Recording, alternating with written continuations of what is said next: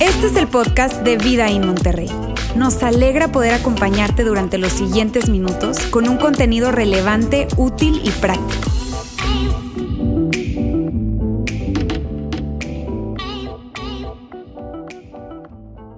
Una de las razones por las que mucha gente pone resistencia a toda esta idea del cristianismo, toda esta idea de Dios, es porque, es porque nos ve.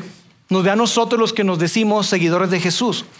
Porque ve eh, cómo nos comportamos, pero, pero más allá de cómo nos comportamos, ve cómo, cómo tú y yo reaccionamos cuando algo nos sucede y se quedan así como que, órale, ¿qué onda?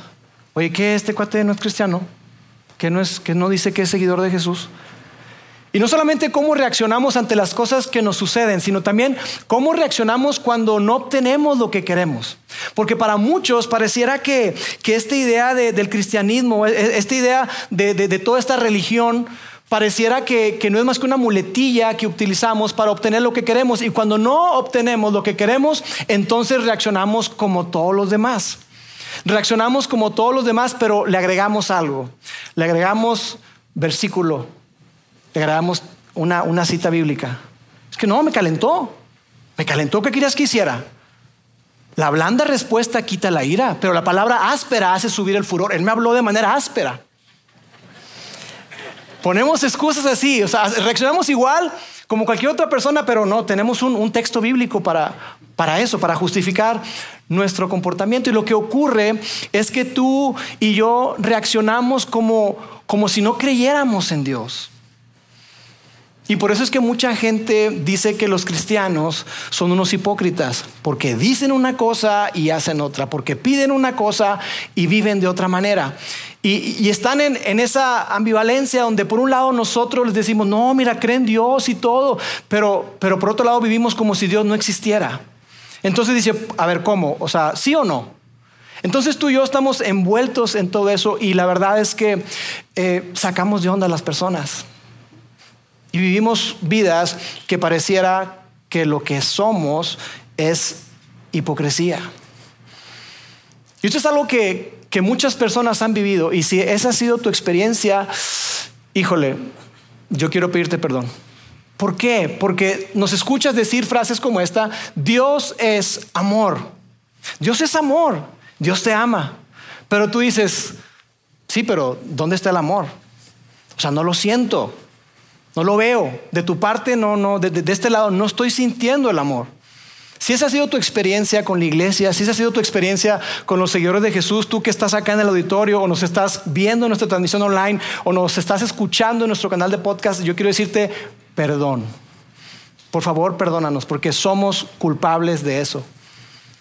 Tenemos que asumir nuestra responsabilidad. Pero yo quisiera que hoy tú pudieras darte la oportunidad de descubrir al Jesús de los Evangelios. Que tú pudieras darte la oportunidad de dejar esas malas experiencias que seguramente has tenido y que te des la oportunidad de descubrir a ese Jesús que, que vemos en los Evangelios que nos dice cómo es Dios y cómo podemos tener una relación con Él. Que vino para cambiarlo todo.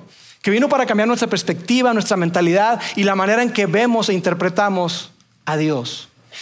Porque lo que hemos venido haciendo, y hoy estamos en el cierre de nuestra serie Tus reacciones hablan más fuerte que tus palabras, hemos dicho justamente eso, que nuestras reacciones hablan más fuerte que nuestras palabras y que nuestras acciones.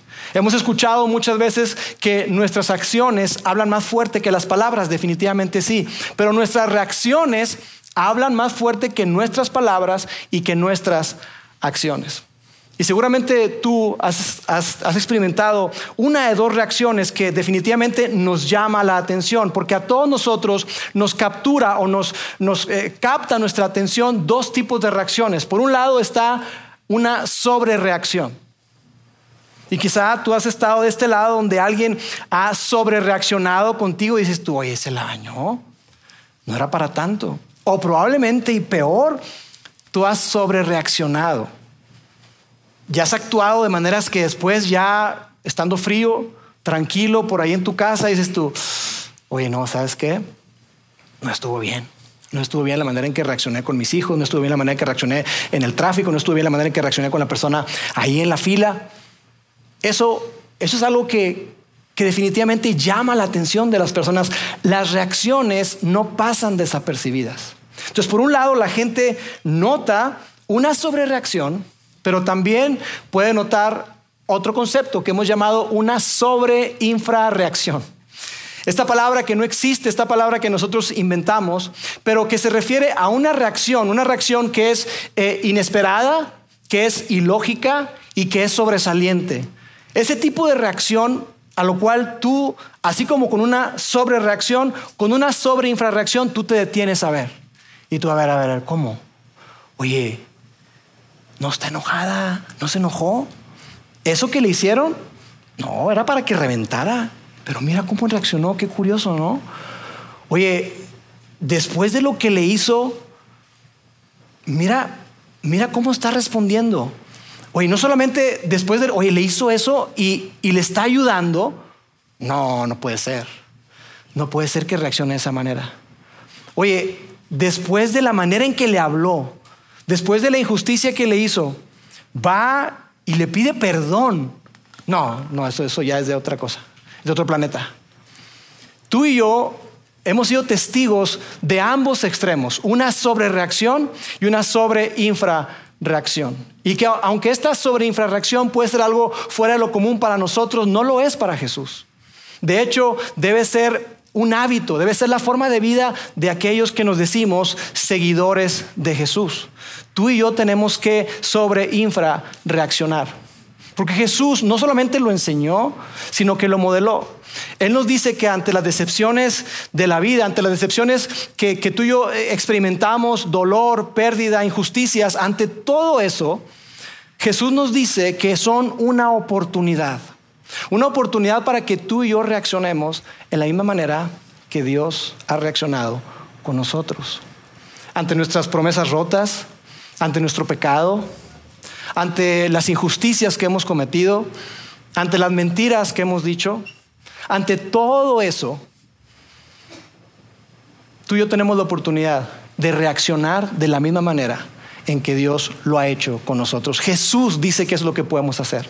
Y Laila la semana pasada nos hablaba acerca de, una pregunta pues, pues muy poderosa y es, ¿qué dicen tus reacciones con respecto a tu confianza en Dios?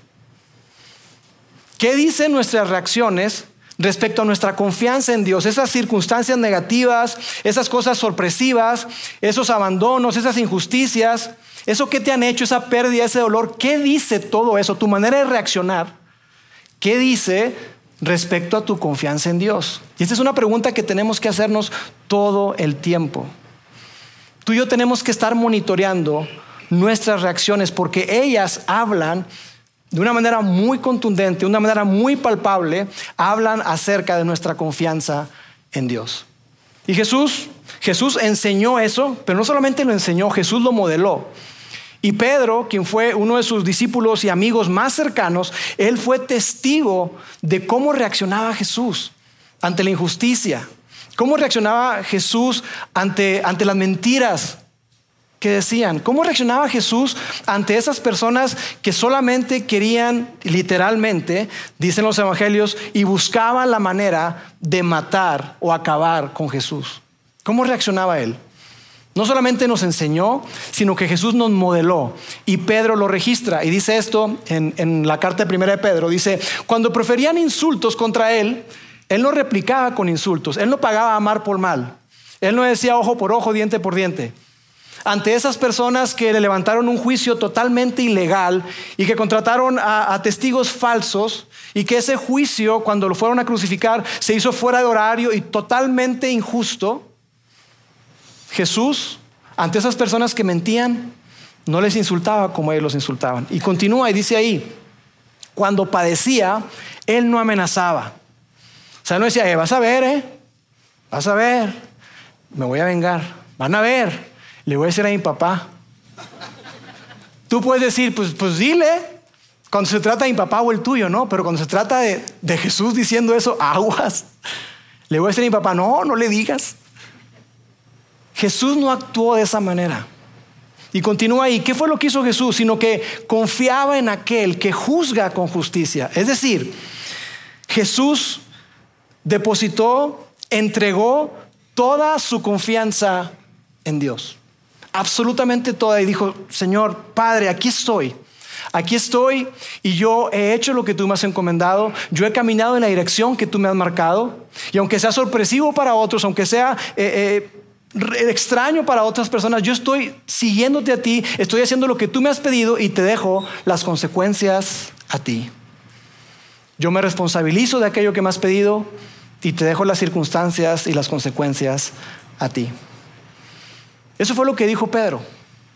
Y después llega este famoso apóstol llamado Pablo, que hemos hablado mucho de Pablo, escribió casi la mitad del Nuevo Testamento.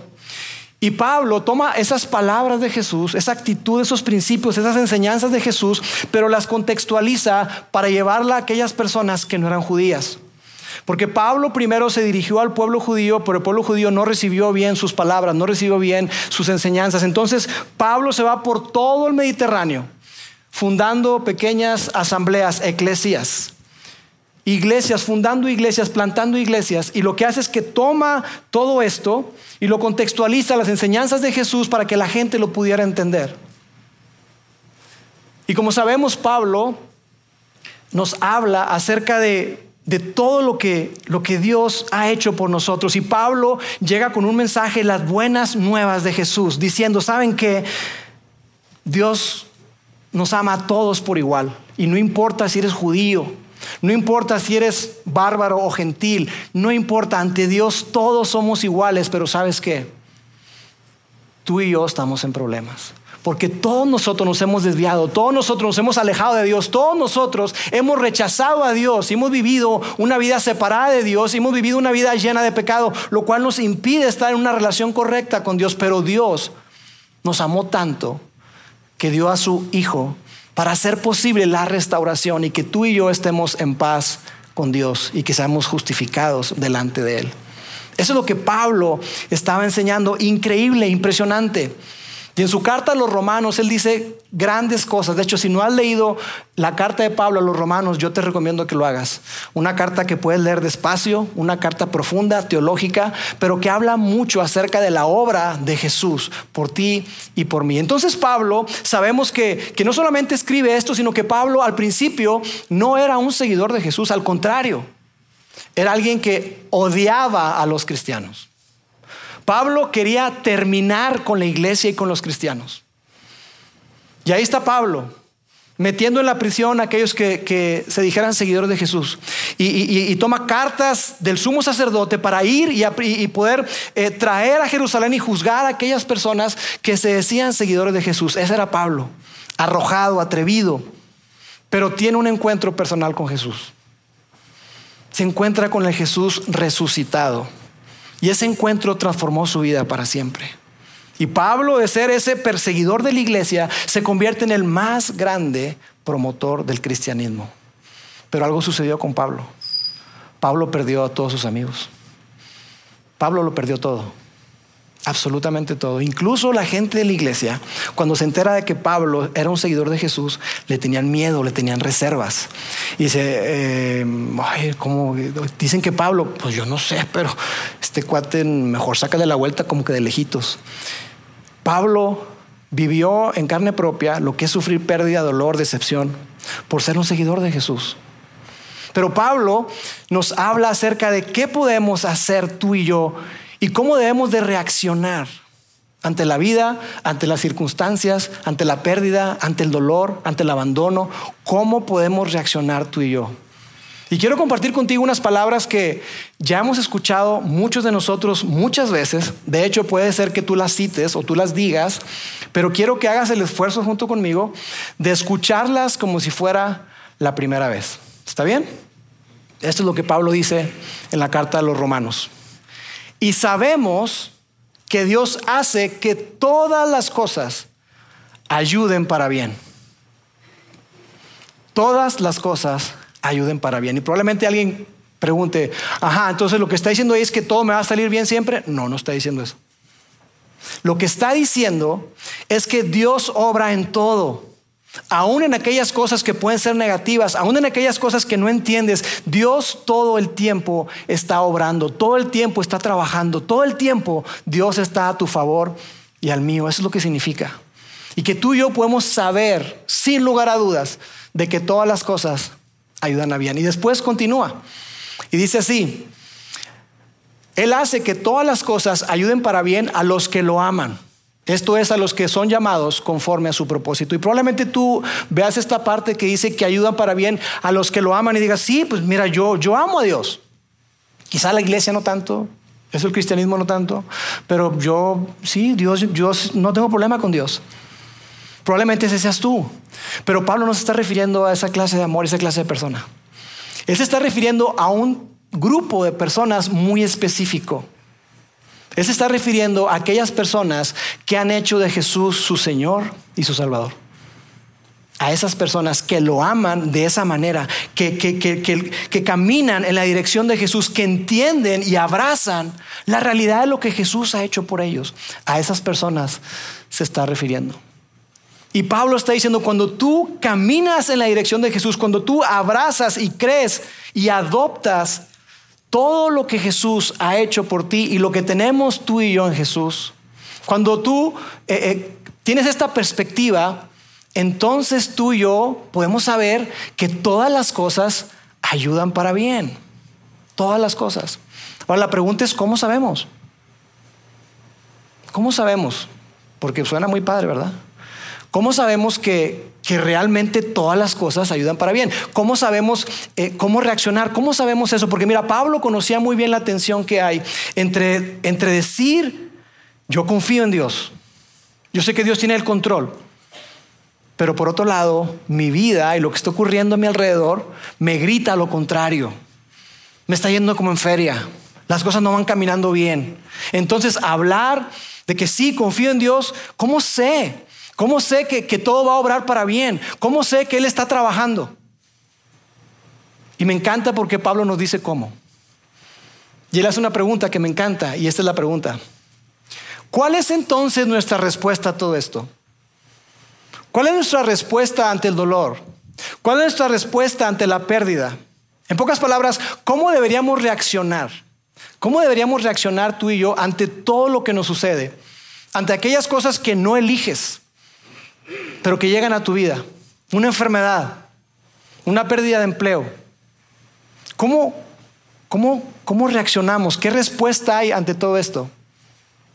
Nuestra respuesta ante todas estas cosas, ante la decepción, ante el dolor, ante todo lo que tú y yo vivimos que es negativo y que no le desearías probablemente ni a tu peor enemigo, esto es lo que nos dice Pablo.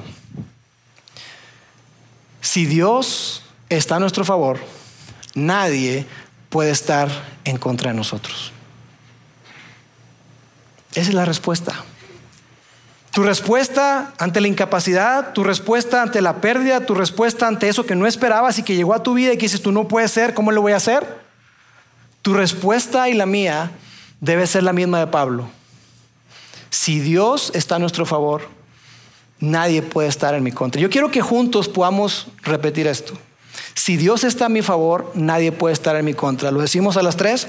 Una, dos, tres. Si Dios está a mi favor, nadie puede estar en mi contra. Otra vez, si Dios está a mi favor, nadie puede estar en mi contra. Ahora quiero que lo repitan, pero que le digan con toda convicción. Una, dos, tres. Si Dios está a mi favor, nadie puede estar en mi contra. Qué chulada. Si Dios está a nuestro favor, si Dios está a tu favor, nadie puede estar en tu contra. Qué bonito suena, ¿verdad? Pero ¿cómo lo sabemos? ¿Cuál es la convicción que podemos tener? ¿Cuál es la evidencia? ¿Bajo qué se sustenta ese argumento que está padrísimo, suena muy padre, pero ¿cómo puedo tener yo la certeza, la seguridad de que esto es cierto? ¿Cómo lo sabemos? Porque quizá Tú no estás sintiendo que Dios está a tu favor. Quizá estás en un momento muy complicado en tu vida, en tu carrera, con tus hijos. Quizá estás atravesando situaciones de adicción, de dolor, de enfermedad, una enfermedad terminal, la muerte de alguien, quizá un familiar que secuestraron, yo no sé. Pero quizá tú puedas decir, ¿sabes qué? Es que yo no siento que Dios esté a mi favor. Tengo meses, tengo semanas, tengo quizá años donde yo, si soy honesto, Lauro, yo, yo, no he sentido a Dios tan cerca. Yo no he sentido que Dios esté a mi favor. Y si tú sigues a Pablo en el libro de los Hechos, te vas a dar cuenta que a Pablo le fue como en feria. Naufragó, lo azotaron, lo abandonaron, lo dejaron completamente solo. Una vez lo golpearon al punto que pensaban que estaba muerto y lo dejaron ahí. Pablo podría entenderte y decir, oye, yo sé lo que es sentir que, que las cosas no están funcionando y, y, yo sería alguien que levantaría la mano y decir, si alguien tiene razón para decir que no siente que Dios está a su favor, soy yo. Si sigues a Jesús en los evangelios, en esas últimas semanas de Jesús, tú te vas a dar cuenta que alguien que lea eso diga, oye, pero ¿y se supone que Dios está a favor de él? Wow. Si está a favor, mejor que no esté. Porque parece que todo va en contra. Entonces, parece ilógico.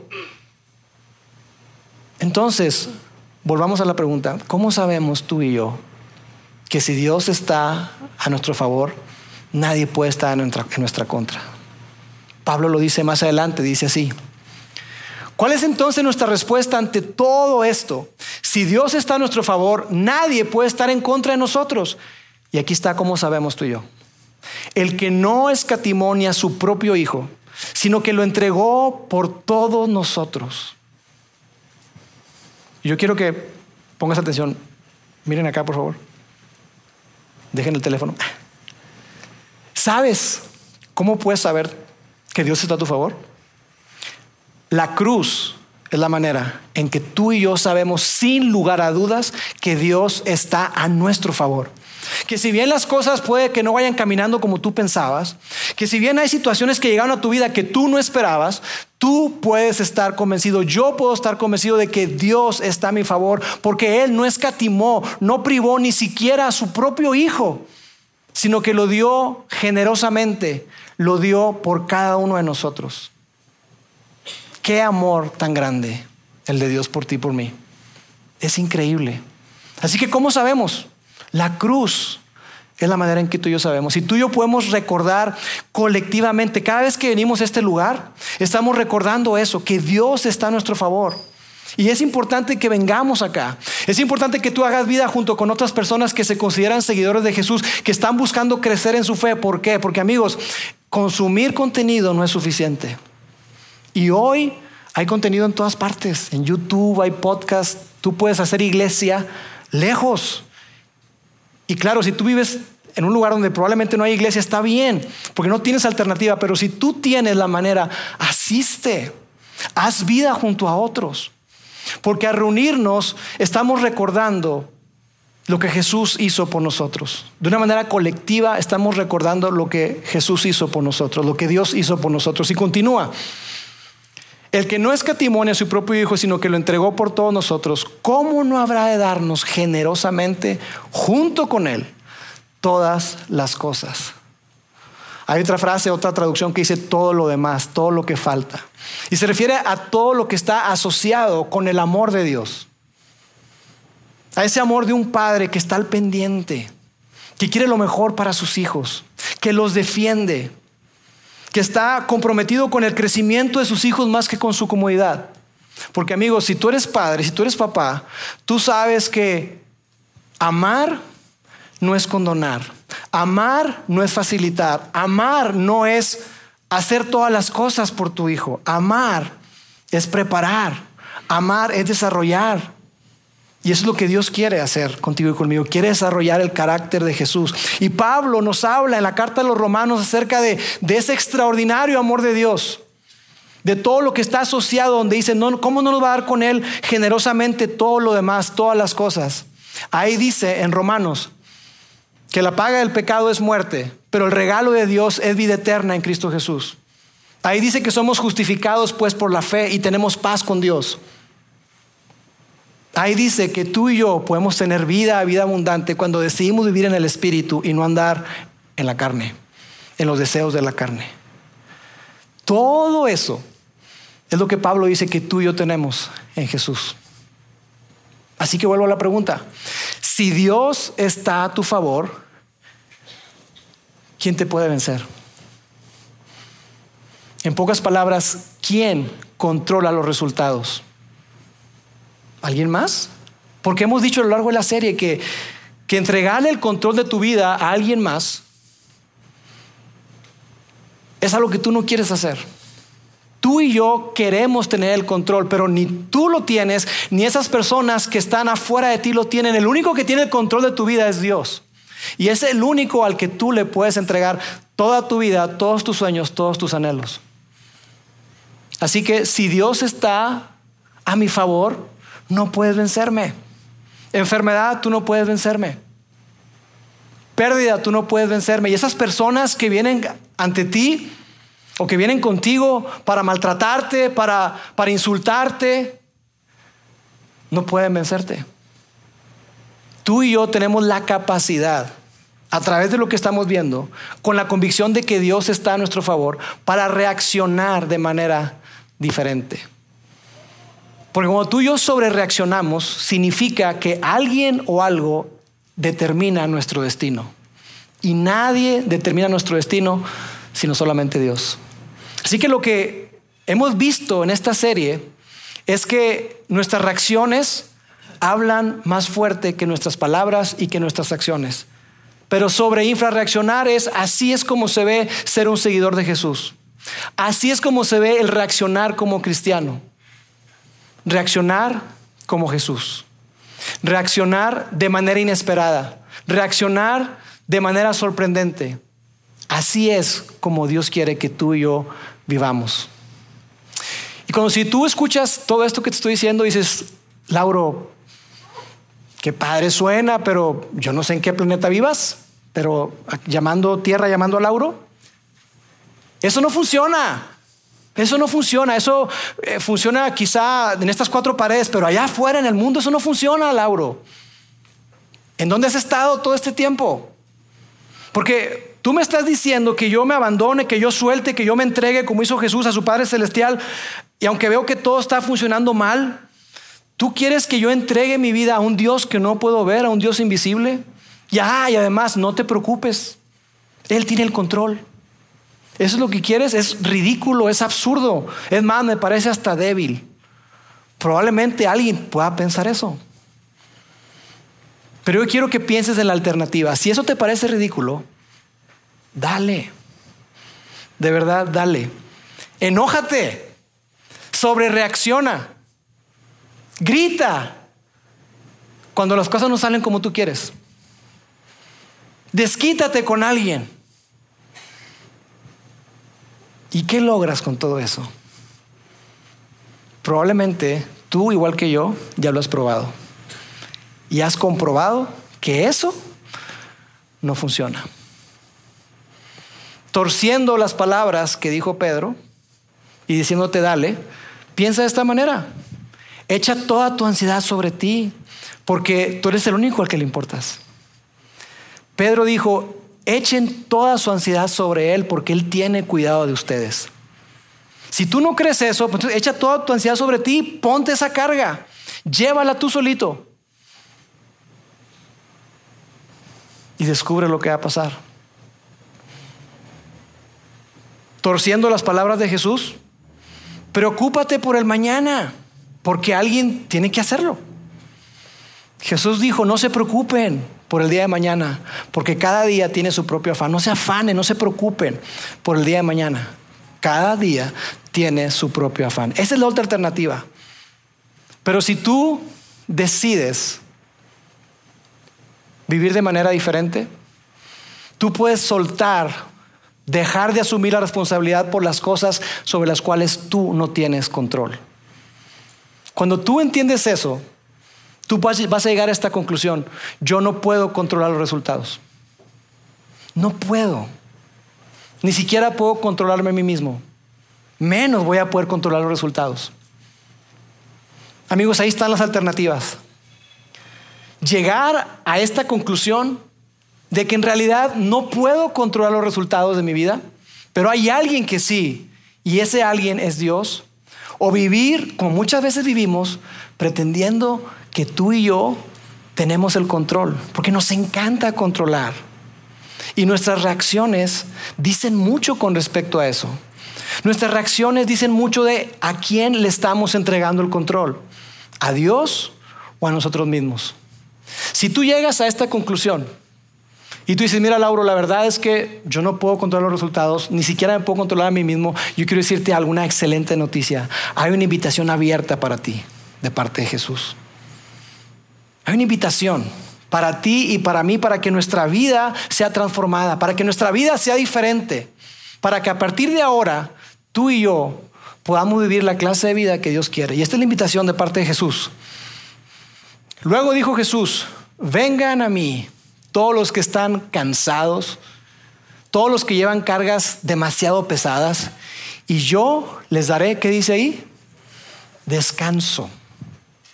Amigos, vivimos en una época en la que la ansiedad, la depresión, el estrés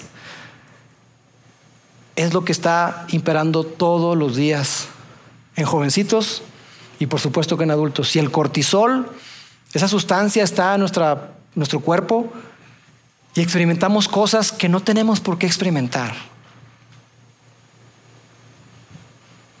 Y la invitación de Jesús para ti y para mí es esta. Vengan a mí todos los que están cansados, todos los que están llevando cargas demasiado pesadas, cargas que tú no puedes llevar, cargas que es imposible que tú cargues, responsabilidades que tú has asumido que no tienes por qué asumir, cosas que haces o pretendes hacer que no tienes por qué intentar. Jesús dice, ven, ven a mí, vengan a mí y yo les daré descanso. Y después dice esto, pónganse mi yugo, pónganse mi, yugo, déjense guiar por mí. Así como las yuntas de los bueyes que tienen un yugo, pónganse mi yugo. Es decir, en, en términos de hoy, suelta el volante de tu vida, suéltalo y permite que sea Jesús quien conduzca tu vida. Deja de intentar ir en la dirección que tú quieres y suéltate y abandónate a lo que Jesús tiene para ti. Y vas a descubrir una vida que jamás has soñado, que jamás has imaginado. Él dice, pónganse mi yugo, déjenme enseñarles, porque yo soy humilde y tierno de corazón. Sigan mis pasos, adopta la manera de Jesús. Adopta la manera de reaccionar de Jesús. Adopta la manera de pensar de Jesús. Adopta la manera de ser de Él. Y después dice esto, si ustedes hacen eso, si se ponen mi yugo, si dejan que yo conduzca su vida, si se dejan guiar por mí, si confían en mí, van a encontrar descanso para el alma. Y termina de esta manera diciendo, pues mi yugo es fácil de llegar. Ponemos el siguiente. Mi yugo es fácil de llevar y la carga que les doy es liviana muy diferente a la carga que tú y yo nos ponemos cuando decidimos y pensamos que podemos controlar cuando realmente no podemos controlar absolutamente nada. Así que la pregunta aquí está, si Dios está a tu favor, ¿quién te puede vencer? ¿Quién? Nadie, nadie. Y nada puede separarnos a ti y a mí del amor de Dios. Así que Cristianos, aquellas personas que se consideran seguidores de Jesús del día de hoy. Dejemos de intentar conducir nuestra vida. Dejemos de intentar controlar. Y vamos y reaccionemos como Dios quiere que tú y yo reaccionemos. Porque nuestras reacciones hablan mucho más fuerte que nuestras palabras. Y hay un mundo allá afuera que te está observando, que te está viendo. Y cada vez que tú y yo reaccionamos, sobre reaccionamos o sobre infra reaccionamos, esas personas la están conectando con tu confianza en Dios, con mi confianza en Dios. Así que la invitación para ti para mí hoy es justo eso.